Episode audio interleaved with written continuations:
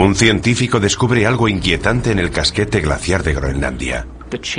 Los cambios que se estaban produciendo eran demasiado grandes. Allí estaba pasando algo más. Florida, 2005. Una playa se llena misteriosamente de criaturas muertas. Parece imposible, pero las escrituras profetizan claramente que todo lo que hay en el mar morirá. Indonesia, 2004. Un gigantesco terremoto submarino provoca un catastrófico tsunami.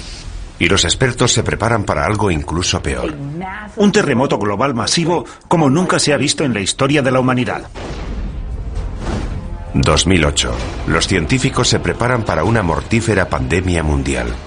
Estoy muy preocupado por estas señales. Yo estoy en primera línea. Tengo una familia. ¿Son estas las señales que anticipó la Biblia? La profecía de la Biblia es una anticipación de hechos realizada por un Dios que todo lo sabe y todo lo ve. ¿Nos estamos acercando a nuestro propio final? Estallará el caos. No hay duda de que llegará el caos. ¿Es posible que estemos recibiendo las siete señales del Apocalipsis? Las siete señales del Apocalipsis. Primera parte.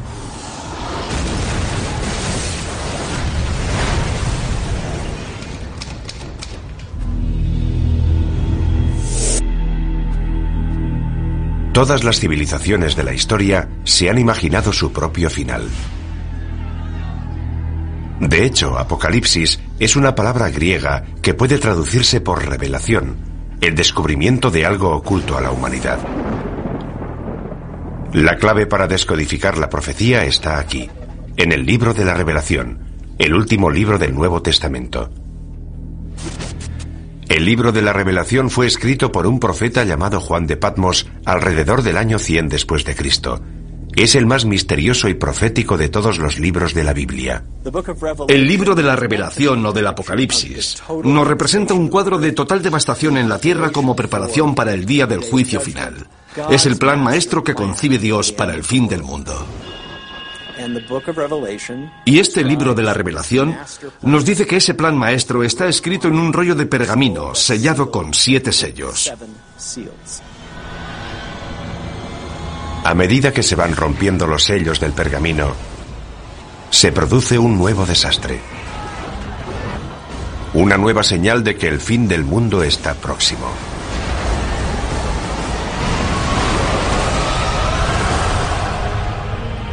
Estas profecías nos han atemorizado durante dos mil años.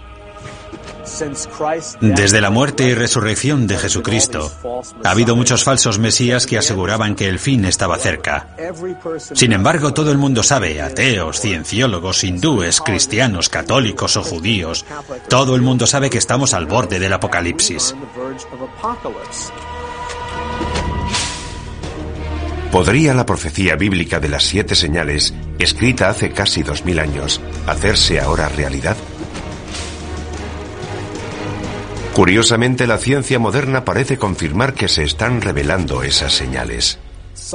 Los científicos están de acuerdo en que el mundo terminará. Y también en que muchas de las características del fin del mundo serán similares a los fenómenos y catástrofes descritos en el libro de la revelación. Ahora bien, discrepan en si se trata de la voluntad de Dios tal y como se profetiza en el libro, o si son meros accidentes del mundo natural. Para quienes creen en el libro del Apocalipsis, las señales de advertencia que marcan el principio de la profecía están claras. Los cuatro jinetes del Apocalipsis. Los eruditos bíblicos han descifrado su simbolismo. Cuatro jinetes montados sobre sendos caballos, blanco, rojo, negro y pajizo, y todos traen horribles desgracias. Si la profecía ha empezado, entonces los terrores que traen estos cuatro jinetes ya están aquí. Los cuatro jinetes. El caballo pajizo simboliza la peste. Cuando él abrió el cuarto sello, vi aparecer un caballo pajizo, cuyo jinete se llamaba Muerte. El cuarto jinete del Apocalipsis es una profecía temible. El caballo pajizo representa una plaga global. Es el jinete de la muerte. Una gran parte de la población morirá. Incluso en nuestra era moderna hemos visto un sufrimiento humano inimaginable. Todos los años muere más de un millón de personas solo por culpa de la malaria. La amenaza de las pandemias globales asusta hasta a los científicos. Estoy muy preocupado. En primer lugar, porque estoy en la primera línea de frente. Tengo familia. Tengo hijos que corren el riesgo de sufrir estas enfermedades. Una vez que ya ha ocurrido, siempre es demasiado tarde. Necesitamos invertir más dinero y recursos en la búsqueda de vacunas y en intentar encontrar medidas preventivas para estas enfermedades antes de que se produzcan.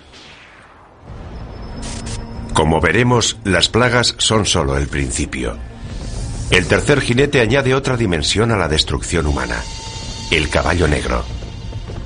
Cuando él abrió el tercer sello, oí al tercer animal que decía, ven y vi aparecer un caballo negro, cuyo jinete tenía una balanza en la mano. El caballo negro representa la muerte y el hambre. La creciente utilización de las cosechas para producir biocombustibles ha provocado una asombrosa escasez de alimentos. Hay quien teme que esto sea solo el comienzo. No hay suficientes alimentos en el mundo y está muriendo mucha gente. Habrá una tremenda escasez de alimentos. La hambruna se generalizará.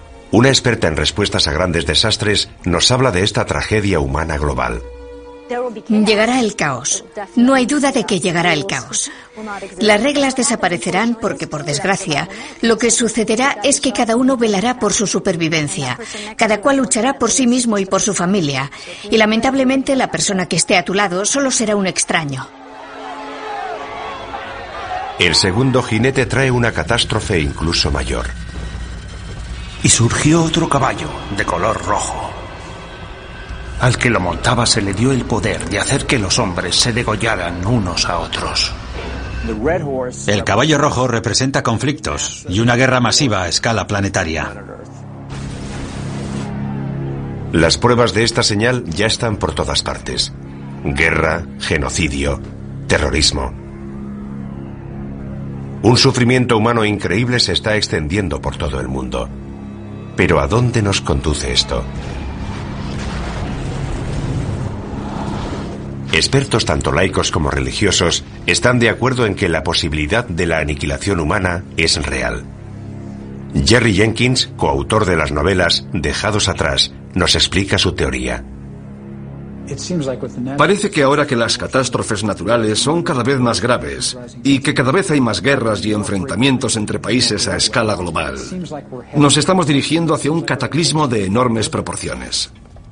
Las pruebas del cuarto, tercer y segundo caballo ya están a nuestro alrededor. Pero es el primer jinete el que nos causa un mayor terror. Y vi surgir un caballo blanco. El que lo montaba tenía un arco y salió como vencedor para vencer. Después de Satanás, el primer jinete es la figura más diabólica de la Biblia, el anticristo. Hay varios errores históricos sobre esta terrible figura. Cuando hablamos del anticristo, la gente piensa en películas de terror y en un tipo poseído por el demonio. Pero no veremos al anticristo gritando en un estadio con una esvástica y la gente no dirá sí, Heil. Vendrá predicando la paz. Llegará en una época similar a la actual, repleta de todo tipo de guerras y conflictos. Será una persona tan persuasiva y tan amante de la paz que la gente se acercará a ella y dirá, dejemos que nos guíe él, en vez de todos esos políticos. El libro del Apocalipsis anticipa que, en última instancia, el anticristo opta por el lado oscuro y desempeñará un papel central en la última señal, la devastadora guerra que pondrá fin al mundo. El Armagedón. La clave para descifrar el resto de la profecía es el número 7. El autor del libro de la revelación, como todos los primeros cristianos, nació y fue criado y educado como judío. ¿Cuál es el número sagrado de la Biblia hebrea? Es el número 7, el número de días que necesitó Dios para crear el mundo. Más tarde llegó una hambruna que iba a durar siete años. Pero antes Dios concedió al pueblo de Egipto siete años de prosperidad. A lo largo de toda la Biblia vemos que es un número recurrente que aparece una y otra vez, y donde alcanza todo su significado es en el libro del Apocalipsis. Hay una serie de juicios sucesivos que van creciendo en intensidad. Hay siete sellos, hay siete trompetas y hay siete copas. Y van todos fluyendo en un orden continuo. Pero hay un crescendo. Es un crescendo que no ha hecho más que empezar. La siguiente señal es una aniquilación global, enviada desde el propio cielo.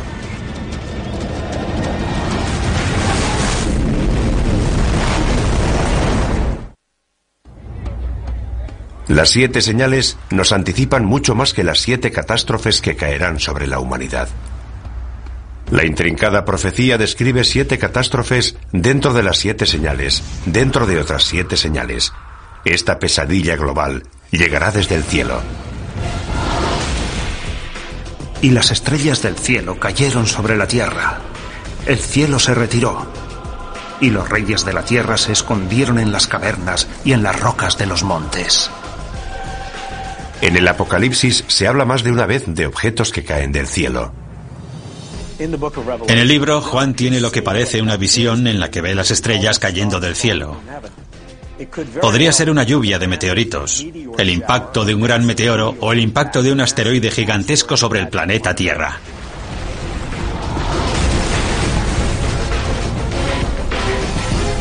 La visión de Juan es consecuente con la cantidad de cometas y meteoros que han caído sobre nuestro planeta. A lo largo de la historia, los fenómenos espaciales, especialmente cometas y meteoros, han inquietado profundamente al ser humano. Durante los tiempos bíblicos, solo un poder podía causar la caída de las estrellas. La explicación más obvia es que Dios está haciendo algo para expresar su descontento.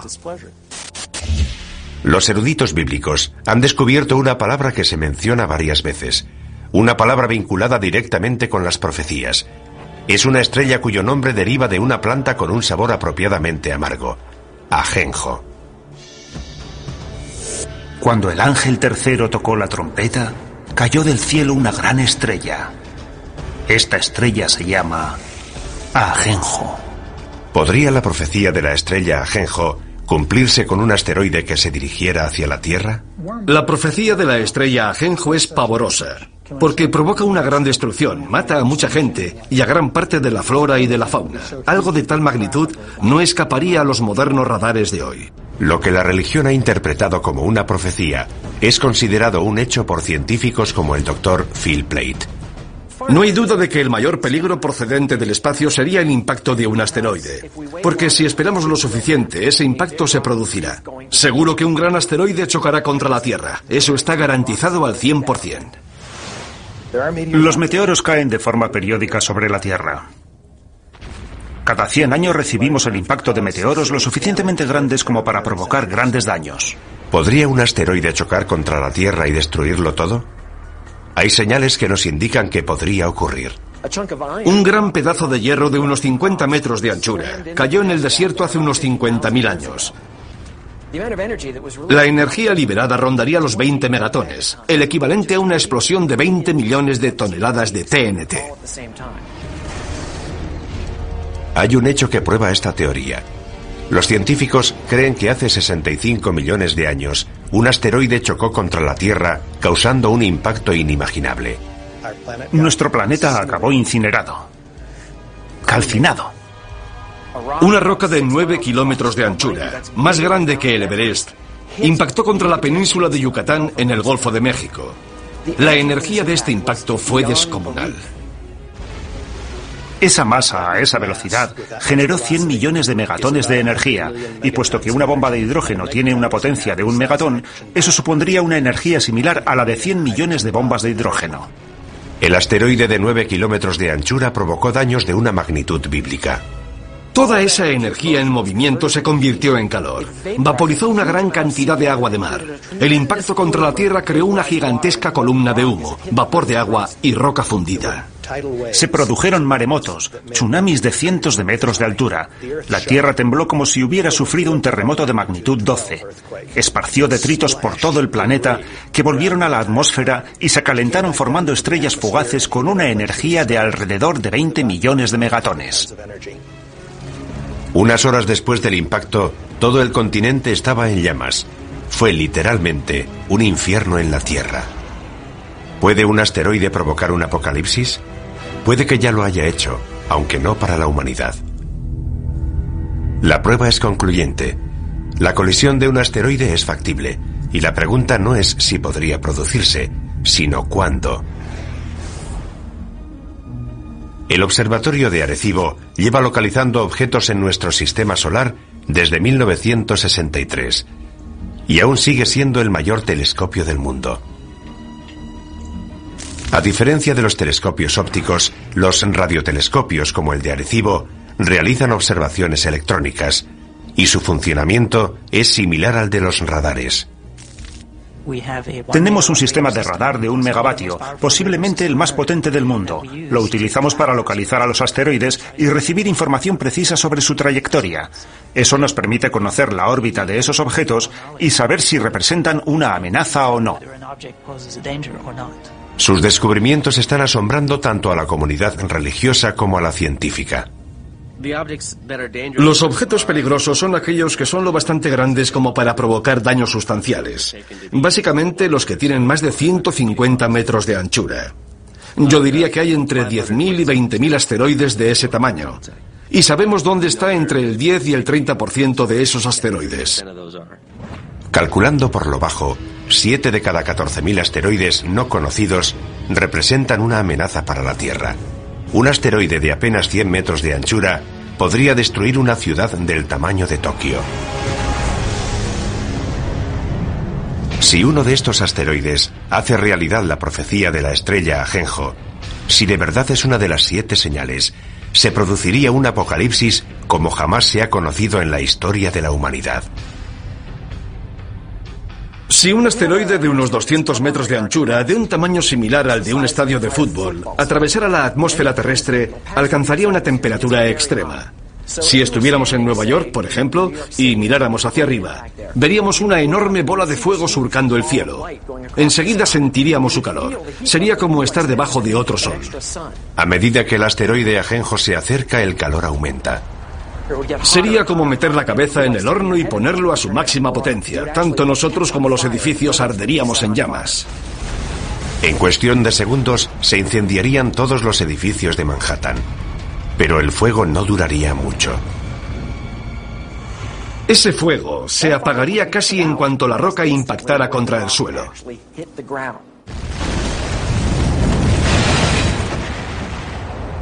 El asteroide Ajenjo formaría un gigantesco cráter.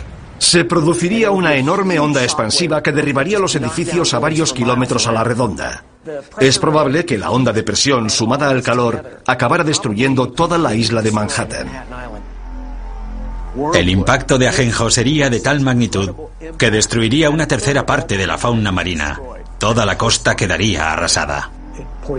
Envenenaría el mar, mataría a la gente, mataría a las plantas y a los animales. La devastación sería enorme y global. El impacto humano más devastador podría producirse en los días y años posteriores al impacto. Un fenómeno conocido como invierno de impacto. Gran parte de los detritos procedentes de la formación del cráter oscurecerían el sol. La luz solar se reduciría tanto que paralizaría la fotosíntesis, las plantas morirían y toda la cadena trófica quedaría desmantelada. Estamos hablando de muertes a una escala inimaginable. La economía mundial se tambalearía. Habría grandes zonas en las que no se podría cultivar ningún alimento. Aparte de los efectos inmediatos del impacto, los efectos a largo plazo podrían durar años. La muerte procedente del cielo puede hacerse realidad, casi como la describe el profeta Juan en el libro de la revelación. Es solo el principio del viaje hacia el apocalipsis bíblico definitivo. Tanto los creyentes en las siete señales como los científicos están de acuerdo. Es solo cuestión de tiempo que se propague una plaga capaz de matar a millones de personas. La profecía de las siete señales describe unas catástrofes terribles. Quienes creen en el fin de los tiempos no dudan que Dios está dispuesto a desatar toda su furia. Y lo peor está aún por llegar.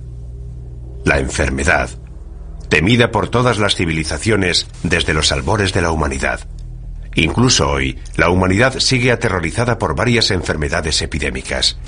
El síndrome respiratorio agudo severo, o SRAS, golpeó a 29 países. Desde 1972, la malaria ha matado a casi 100 millones de personas, y una cepa de la gripe aviaria podría provocar una pandemia mundial en cualquier momento. Todas estas amenazas podrían vincularse a una de las siete señales. Y vi aparecer un caballo pajizo, cuyo jinete se llamaba Muerte. Es una de las señales más aterradoras de toda la profecía. En el Apocalipsis hay numerosas analogías de lo que yo considero que son plagas, y la primera de todas es la del caballo pajizo. Yo creo que el caballo pajizo representa la propagación de enfermedades y plagas sobre la Tierra. Pienso que es cuestión de tiempo que volvamos a sufrir otra plaga. Se desatarán las fuerzas del infierno. Habrá plagas, habrá enfermedades, habrá muertes casi de todo tipo, hasta el punto de que la Biblia describe que perecerá una cuarta parte de la población mundial. Una cuarta parte del mundo. Más de mil millones de muertes. Es un número difícil de aceptar. ¿De verdad existe algo capaz de provocar tanto sufrimiento? Una vez más, los científicos nos proporcionan los datos. Cada 10 años se desarrolla una cepa de un virus peligroso. Cada 100 años se produce una pandemia catastrófica. Eso es bien sabido. No es nada nuevo. Basta con examinar nuestra historia. La historia. Nuestro pasado está repleto de plagas y pandemias que se remontan a los albores de la humanidad. Durante el tiempo en el que Juan de Patmos escribió el libro del Apocalipsis, alrededor del año 100 después de Cristo, las plagas devastaron las regiones que corresponden a Libia, Egipto y Siria, todas ellas cercanas a la isla de Patmos. Es incluso posible que el propio Juan las hubiera conocido directamente. Pero la plaga más mortífera de todas se produjo en la Edad Media, la peste negra. La peste bubónica devastó Europa en la década de 1340, matando casi a 50 millones de personas. La enfermedad causa grandes y dolorosos tumores negros llamados bubones, de ahí su nombre. Para el año 1400, el número de muertos alcanza los 100 millones de personas en todo el mundo, con lo que la población mundial pasa de 450 millones de habitantes a 350 millones. Como podría ocurrir hoy, algunas víctimas buscaron respuestas en la Biblia y creyeron que la peste era un castigo, consecuencia de la ira de Dios. Los europeos revistieron a la peste negra de un significado espiritual. Fue la forma clásica de castigo que Dios lanza sobre la tierra y que se describe no solo en el libro de la revelación, sino incluso en el relato de las diez plagas de Egipto durante el Éxodo. Por eso la utilización de la peste como prueba de la ira de Dios es una tradición antigua que se recoge de forma destacada en el Apocalipsis.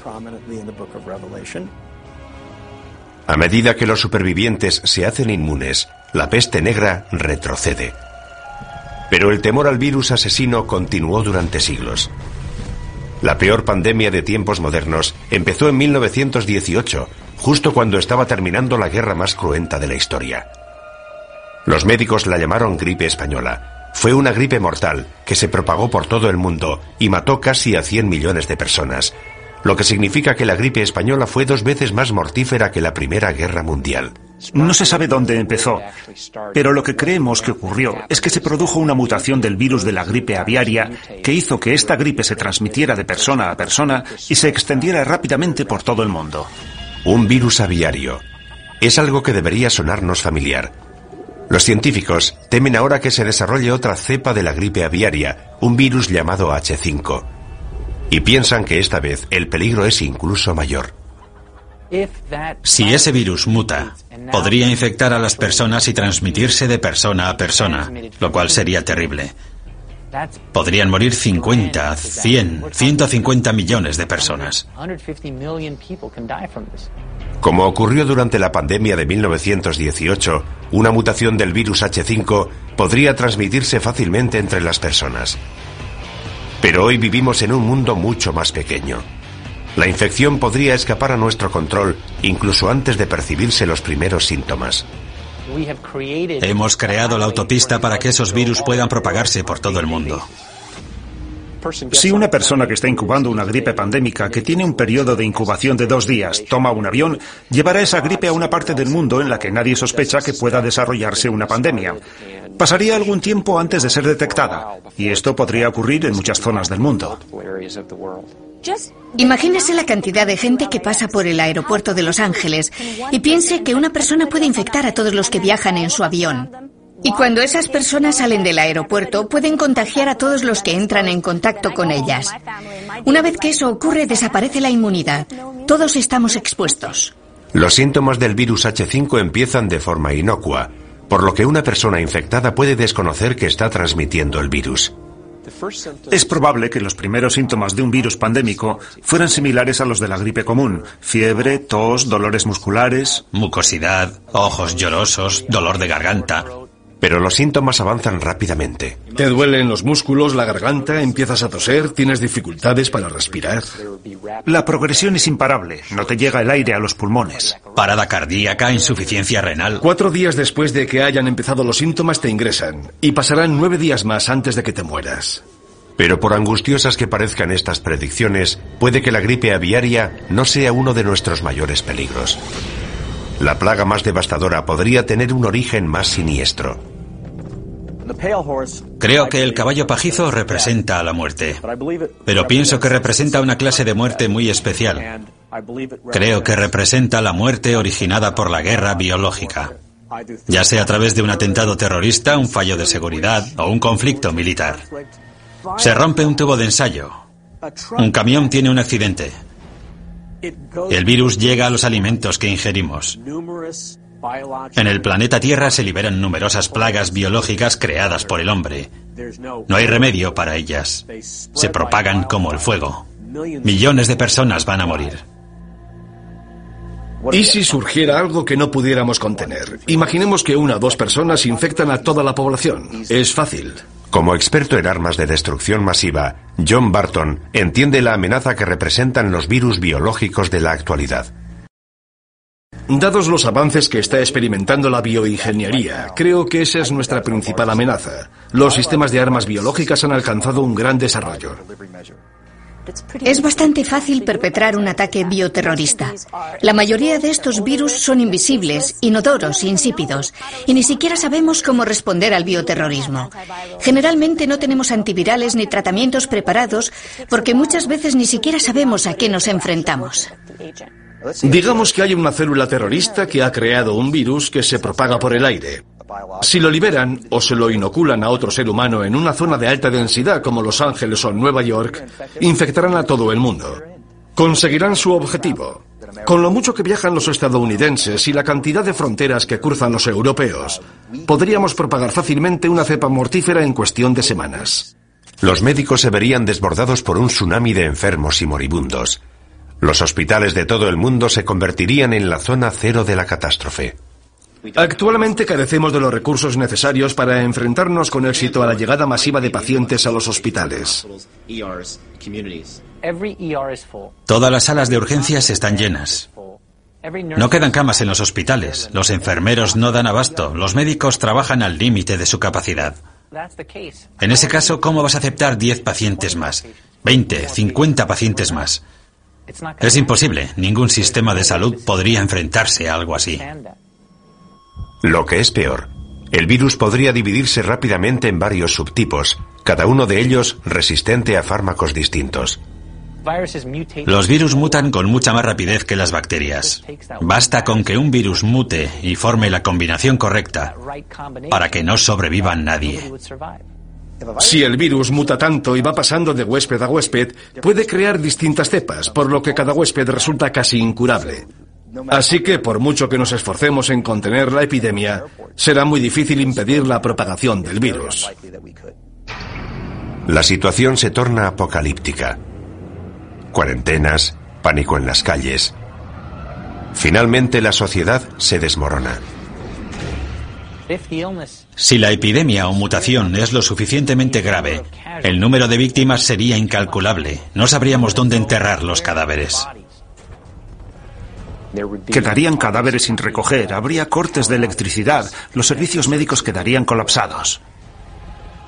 Dependiendo de la mutación, los muertos serían tan numerosos que las calles se llenarían de cadáveres.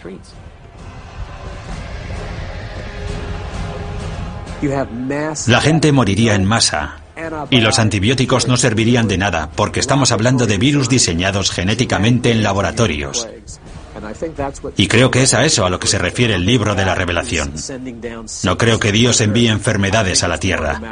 Creo que más bien nos está diciendo, muy bien, queríais crear enfermedades, os dejaré hacerlo, pero ateneos a las consecuencias. La profecía bíblica de una plaga mundial capaz de matar a la mitad de la población vuelve a situarnos en una escala completamente distinta. Y tanto si proviene del cielo como si es permitida por Dios, sería horrible. Ciencia y religión están de acuerdo en que puede que solo sea cuestión de tiempo.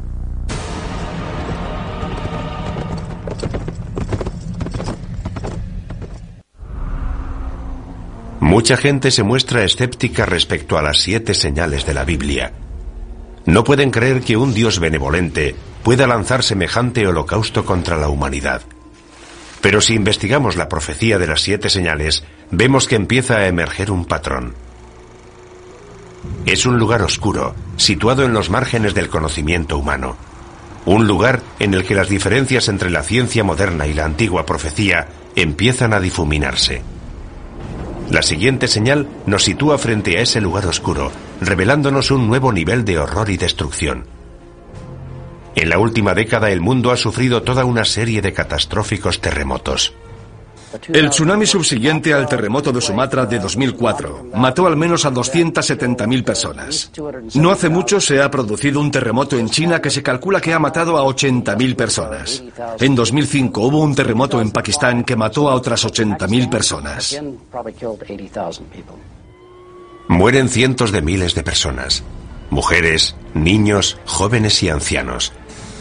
¿Están estas terribles catástrofes relacionadas con alguna antigua profecía bíblica? Para quienes creen en las siete señales, las pruebas son claras. Cuando él abrió el sexto sello, vi que se producía un gran terremoto. Hay quien cree que lo peor está aún por llegar. Jamás se ha visto nada parecido en la historia de la humanidad. Es un gran terremoto global que aterrorizará a la gente en lo más profundo de su ser. Imagínese un mundo devastado por terribles terremotos que se producen todos al mismo tiempo. Las consecuencias de algo así aterrorizan hasta a los científicos. En Estados Unidos estamos preparados para los terremotos, pero imagínese lo que ocurriría en lugares como Bangladesh. El número de víctimas sería altísimo. Para muchos devotos cristianos esto sería un anticipo de la destrucción profetizada por las siete señales. Una prueba más de que Dios está intentando despertar a la raza humana para que se sienta más cerca de Él. Los terremotos desempeñan un papel central en la profecía, algo que va más allá de lo que ocurre cuando se rompe el séptimo sello. Los terremotos son un juicio clave de Dios en todo el libro del Apocalipsis. Cuando se vierte la séptima copa, se produce un terremoto como no lo hubo desde que existen hombres sobre la Tierra. Se derrumban las montañas por todo el planeta. Las islas se hunden y desaparecen. Ciudades enteras quedan arrasadas.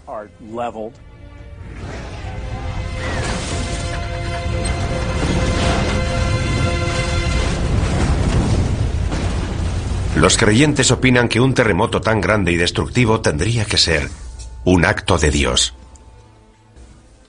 Muchos de los juicios del libro de la revelación son una intensificación de fenómenos naturales que vemos hoy en día. No creo que podamos examinar el mundo natural de hoy y decir que es eso lo que va a ocurrir. Se trataría de un suceso sobrenatural. Los terremotos tienen una larga historia que precede a la Biblia.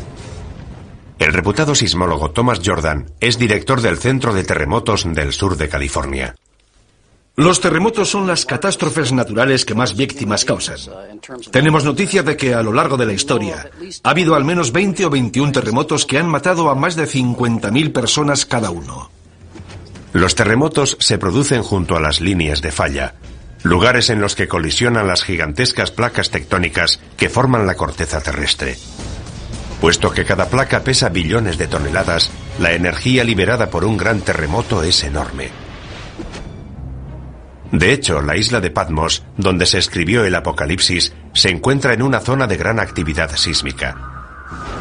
Es incluso probable que Juan de Patmos experimentara de primera mano el terror de un terremoto. Lo mismo puede decirse de sus primeros lectores, los cristianos que vivían en la parte oriental del Imperio Romano. Para ellos el simbolismo de los terremotos estaba claro, eran el resultado de la ira de Dios.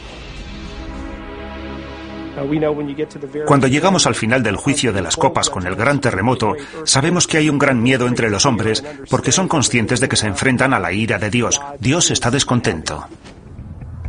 Hoy en día los expertos están intentando conocer más a fondo estos desastres naturales. En California los geólogos realizan perforaciones con instrumentos muy sensibles en una de las fallas sísmicas más peligrosas del mundo, la falla de San Andrés. En este momento nos encontramos en una situación en la que los científicos nos sentimos incapaces de predecir los terremotos. Es la primera vez que se perfora en una falla sísmica activa. Los sismólogos han instalado una estación de control en la zona de falla para descubrir si es posible o no predecir los terremotos. Aunque hay algo que los científicos tienen muy claro. Sabemos que esos desastres van a producirse. La pregunta es ¿cuándo? Quienes creen en las siete señales piensan que se va a desatar una fuerza aún más poderosa. No estoy seguro de que sean necesarias todas esas explicaciones científicas. Si Dios decide provocar un terremoto, lo hará. Ya sabemos cuál es la causa de los terremotos y sabemos que continuarán produciéndose. Pero ¿qué tendría que pasar hoy para que un terremoto fuera considerado una señal de Dios? Para que se cumpla esa profecía, tendría que producirse una serie de terremotos globales en diversas ciudades situadas todas junto a las líneas de falla. San Francisco, Tokio, Shanghái, Atenas, Estambul. La lista incluiría algunas ciudades de Estados Unidos, especialmente las que están próximas a la falla de San Andrés. La línea de falla discurre desde el extremo sur del estado, pasa por las zonas urbanizadas de Los Ángeles y llega al norte de California a través de San Francisco. Alina Dorian ha dedicado gran parte de su carrera a planear la respuesta a ese día. El peor lugar y momento para que se produzca un terremoto es en las ciudades en las que la mayoría de la población se encuentra en zonas de alto riesgo, con rascacielos y autopistas, y cuando los niños están en el colegio. Sería un fenómeno extremadamente violento. El suelo podría moverse entre 3 y 6 metros. La sacudida sería tan fuerte que la gente perdería el equilibrio. No podría mantenerse en pie. Las ventanas de los edificios altos se caerían. Los rascacielos serían un peligro tremendo. Todo lo que cae de gran altura se convierte en una bala perdida. A eso hay que añadirle que los cristales, que en esos edificios están fabricados para soportar fuertes vientos, se convertirían en cuchillas voladoras. Los traumatismos que producirían esos objetos serían enormes. Gran parte de los edificios de ladrillo más antiguos se derrumbarían. Los edificios de hormigón antiguo también. El suelo se levantaría en grandes bloques dejando a la gente atrapada entre ellos. Se producirían amputaciones, pulmones colapsados, corazones aplastados. Si empiezas a sangrar y no pueden llevarte a un hospital, te mueres.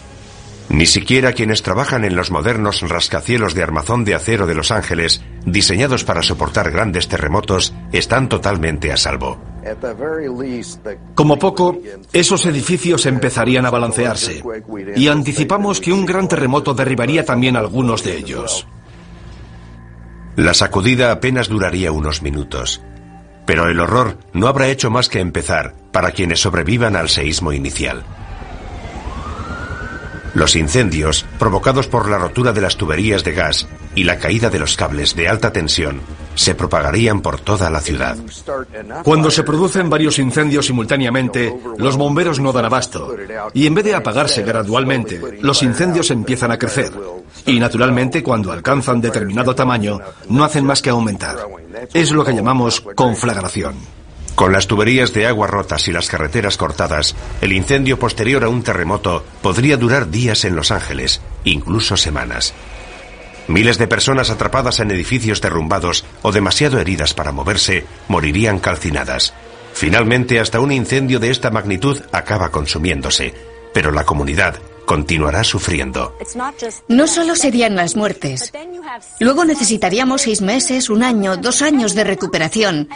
Y no solo para los enfermos, sino para la gente desplazada, la gente sin hogar, para quienes se han quedado sin empleo y lo han perdido todo. Imagínese intentar volver a empezar otra vez como individuo, como sistema, como empresa. Las consecuencias de algo así serían enormes. Y esto en una sola ciudad en un solo país de todo el mundo. Imagínese las consecuencias que tendrían varios terremotos producidos simultáneamente en las zonas más pobres del globo. Esos edificios no pueden sobrevivir y esa gente no tendría a dónde ir. Además son zonas con una gran densidad de población. Todo esto habría que tener en cuenta. Una catástrofe de proporciones bíblicas. Los terremotos son una advertencia. Han ocurrido a lo largo de la historia humana y son una indicación de que Dios sigue controlando la Tierra. La siguiente señal se centra en un desastre menos conocido, pero que podría ser incluso más catastrófico. La muerte llegada del cielo, causada por una de las fuerzas más poderosas del universo.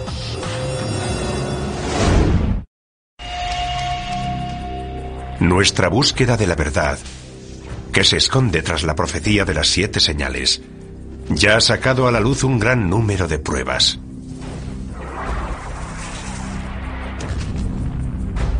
Para quienes creen en la profecía, el significado de esas pruebas es claro. Dios nos envía señal tras señal, hecho tras hecho, en un intento de despertar al mundo. Para los cristianos evangélicos las señales revelan el plan maestro de Dios para la destrucción del mundo y el segundo advenimiento de Jesucristo.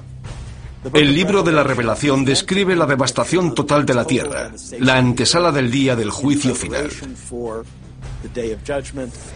Aunque parezca increíble, la ciencia confirma muchos de los apocalípticos escenarios anticipados en estas misteriosas profecías. Los científicos consideran que muchos de los aspectos que podría adoptar el fin del mundo pueden parecerse a los fenómenos y catástrofes descritos en el Apocalipsis.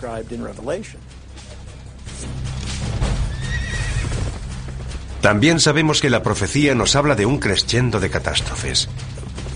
Una serie de siete señales que están dentro de otras siete, que a su vez están dentro de otras siete. Todo ello ya nos causa pavor, y sin embargo, aún quedan señales por investigar. De hecho, la siguiente señal amenaza uno de los elementos centrales de nuestra existencia sobre la Tierra.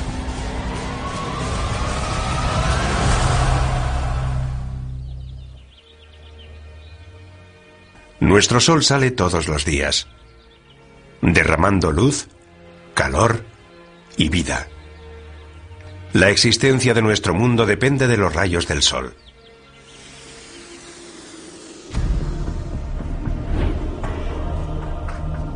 Pero ¿qué ocurriría si en vez de luz y vida, el Sol y las estrellas nos trajeran muerte, devastación y oscuridad?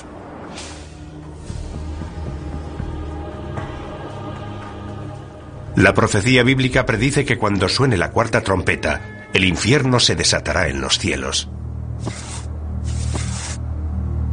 Miré cuando abrió el sexto sello y el sol se puso negro como tela de cilicio.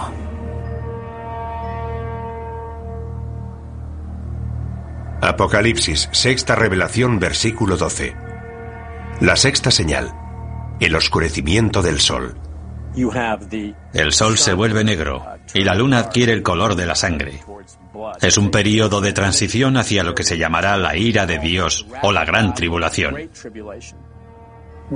Las profecías hablan de que el sol se oscurecerá, pero no creo que sea un fenómeno causado por el hombre. Pienso que en esencia será Dios quien apague la luz.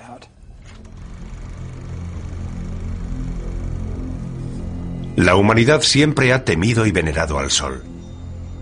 Los eclipses solares eran unos fenómenos tan aterradores para nuestros antepasados que con frecuencia desataban el mayor de los pánicos. Pero la predicción de esta señal nos advierte de algo más que de los efectos temporales de un eclipse. ¿Podría la sexta señal anunciar un oscurecimiento permanente del Sol?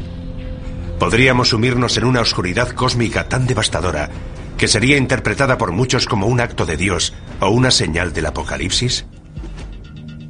Por sorprendente que parezca, los científicos sostienen que hay posibilidades de que eso ocurra. Y curiosamente la oscuridad total en nuestro planeta podría empezar con la luz más brillante del universo. Un rayo gamma forma parte del espectro electromagnético, es básicamente luz. Los rayos gamma son creados por la radiación electromagnética y se emiten durante la descomposición radioactiva. El fotón de un rayo gamma tiene mil millones de veces la energía de un fotón de luz visible. Eso es lo que los hace peligrosos.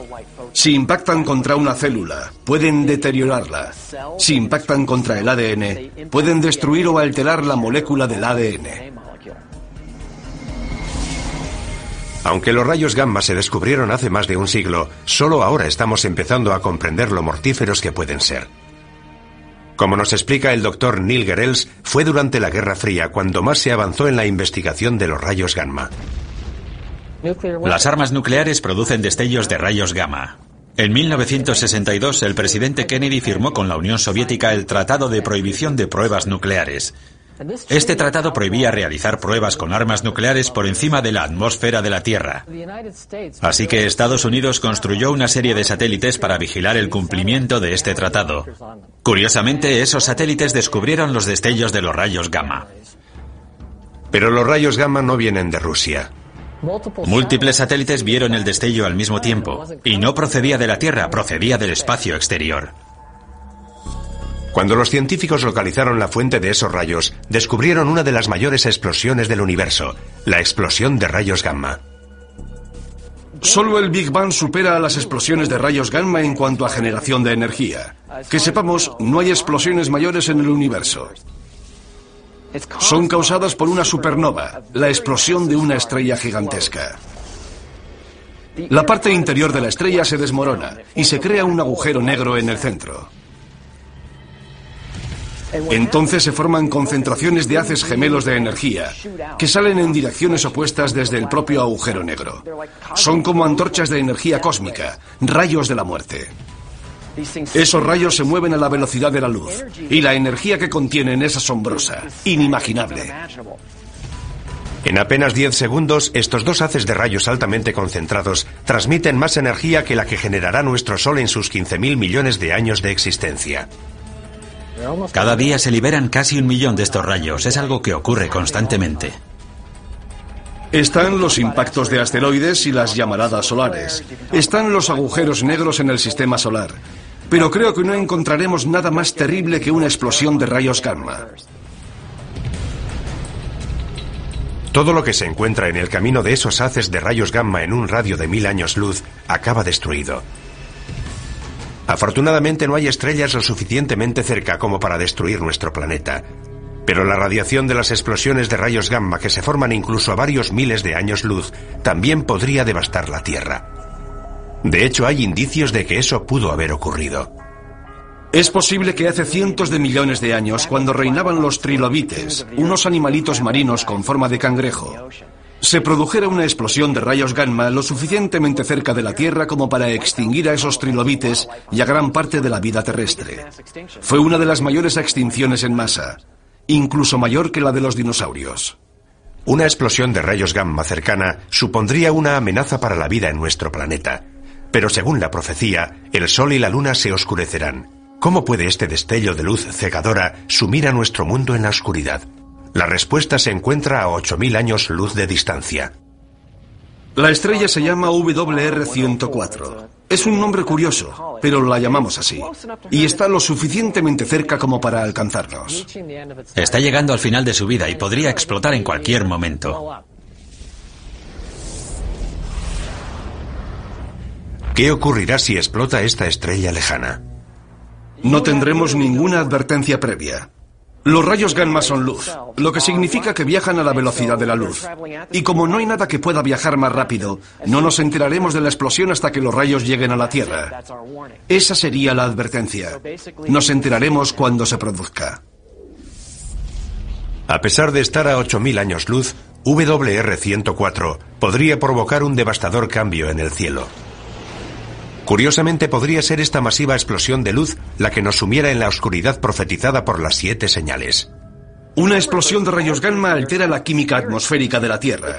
Puede crear una gruesa capa de color marrón rojizo de niebla tóxica que bloquearía la luz solar y que disminuiría la temperatura de la Tierra. Podría provocar una nueva edad de hielo. Se interrumpirá la fotosíntesis. Se morirá la vegetación del planeta. También podrían desaparecer los importantísimos niveles inferiores de la cadena trófica. Los cambios en la vida microscópica de los mares afectan a la misma base de la cadena trófica. Si matáramos todo el plancton de los mares en un corto periodo de tiempo, la vida se detendría inmediatamente. Todo el sistema se colapsa. Es una gran cadena, todo está vinculado, el mundo se desmorona. Atrapados bajo unos cielos oscurecidos, en un planeta helado y agonizante, los efectos de una explosión de rayos gamma serán una pesadilla para la humanidad, anticipada por la Biblia hace siglos. Una profecía que para algunos significará el fin del mundo. En el fin del mundo todo dejará de funcionar. El caos será completo. El sol, que es una fuente de luz, se vuelve negro. Y el significado asignado a esta perturbación es la inminente voluntad de Dios de acabar con el mundo. Pienso que Dios no necesita emplear nada específicamente científico para que eso suceda, pero podría hacerlo. Si un rayo gamma puede acabar con el mundo, Él lo utilizará para lograr su objetivo. En la inmensidad del espacio no hay forma de saber si esta señal se hará realidad. En el universo todo es cuestión de azar y probabilidades. Si resulta que tu estrella o planeta está cerca de una gran estrella cuando ésta explota, se acabó. Pero la amenaza existe. Y a 8.000 años luz, WR-104 puede haber explotado ya y sus mortales rayos gamma podrían estar dirigiéndose hacia nosotros. Y por muy aterradora que nos parezca esta señal, el camino bíblico hacia el apocalipsis está a punto de empeorar. Es una catástrofe que nos trae imágenes del propio infierno.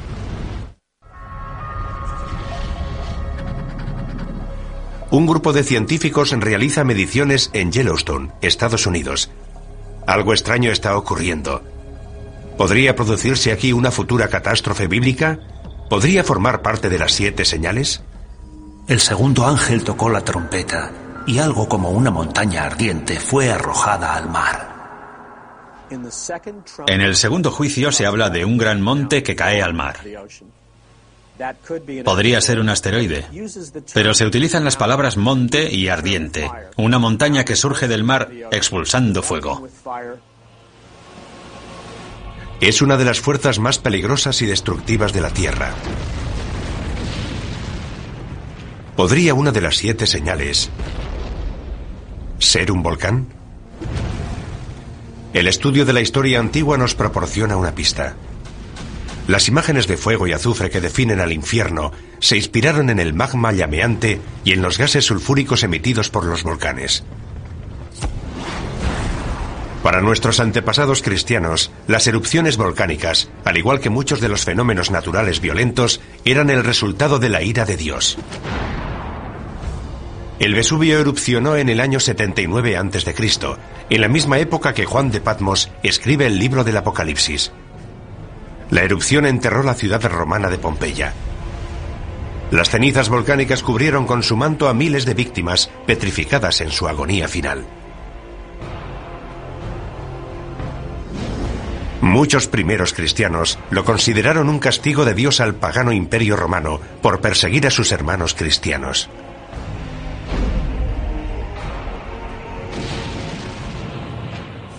Una erupción volcánica nos indica que Dios controla la Tierra. Nos dice que es Él quien controla esos fenómenos naturales. Conocemos demasiado bien el poder de los volcanes. El Santa Elena en 1980. El Pinatubo en 1991. Esas erupciones e incontables más han provocado dolor y sufrimiento a gran escala. Pero para que una erupción volcánica pudiera ser reconocida hoy como una de las siete señales, tendría que causar una destrucción sin precedentes. El resultado de ese gran objeto en forma de montaña que cae al mar es la destrucción de la vida en la Tierra. ¿Existen volcanes lo suficientemente grandes como para provocar semejante apocalipsis? La ciencia nos confirma que sí. Y tal y como lo describe la profecía, pueden estar ocultos en los mares o incluso debajo de nosotros. Es un fenómeno llamado supervolcán.